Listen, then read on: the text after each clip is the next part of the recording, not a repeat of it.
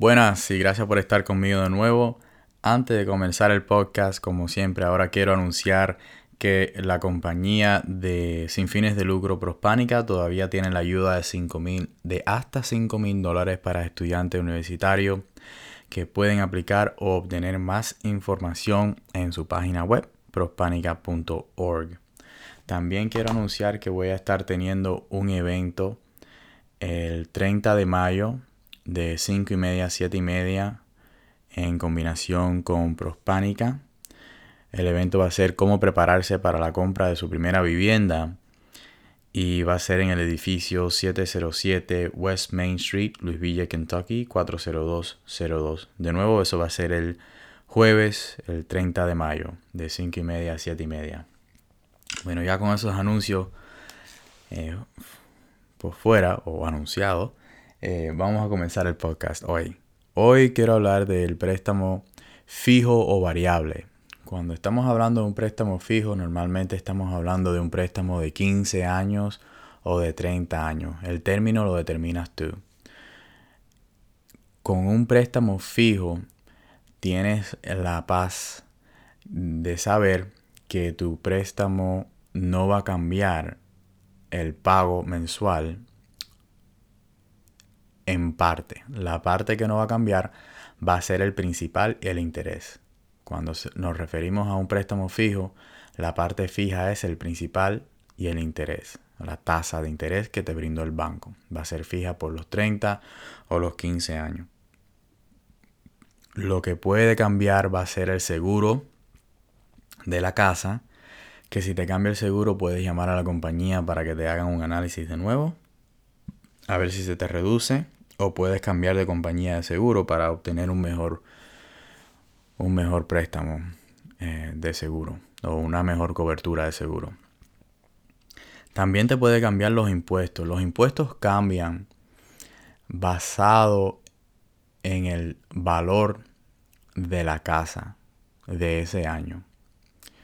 No todos los años la ciudad hace un análisis del valor de la casa, pero cuando ellos hacen un análisis y determinan de que la casa ha subido en valor, te suben los impuestos que le corresponde a esa casa.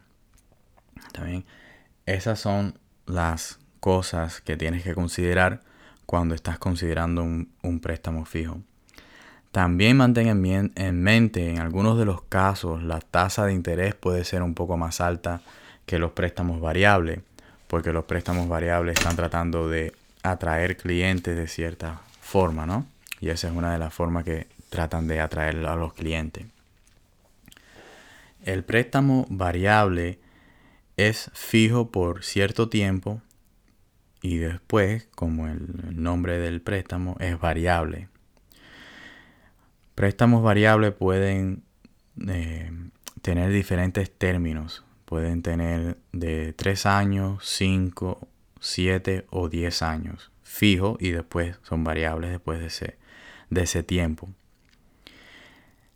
La mayoría cambian una vez, la tasa de interés cambia una vez al año después del término fijo. Para dar un ejemplo, si tienes un préstamo variable que se le llama un 3-1, ese 1 después del 3 te está indicando cuántas veces va a cambiar tu tasa de interés después de los tres años. Mantén en mente cuando tienes un préstamo variable, aunque ellos cambien una vez al año, ellos siempre van a tener un tope y un piso. Un tope es lo máximo que puede cambiar en un año y un piso es lo máximo que puede bajar en un año, la tasa de interés. Y te debes estar preguntando entonces, ¿por qué una persona va a escoger un préstamo variable en vez de un préstamo fijo? Bueno, todo depende en la circunstancia del individual que está obteniendo el préstamo. Pueden ser gentes de negocio que se mudan a una nueva ciudad y en el contrato la compañía tiene una casa o le da un lugar de vivienda en una casa y el contrato es, vamos a decir, por cinco años.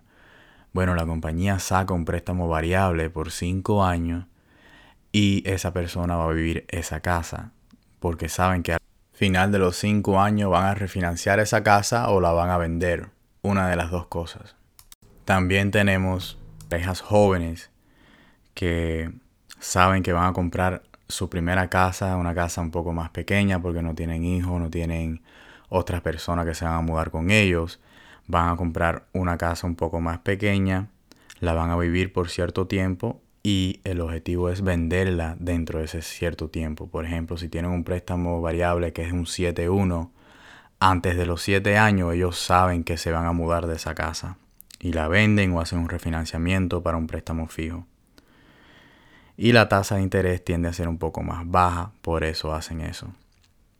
Está bien, bueno, con cualquier pregunta me pueden contactar en cualquier de, mis redes sociales. Es Alejandro Pousa en Facebook y Alejandro Pousa en Instagram. También me pueden llamar, mi número es el 502-309-4772. De nuevo, mi número es el 502-309-4772. Muchas gracias y que tengan una buena semana.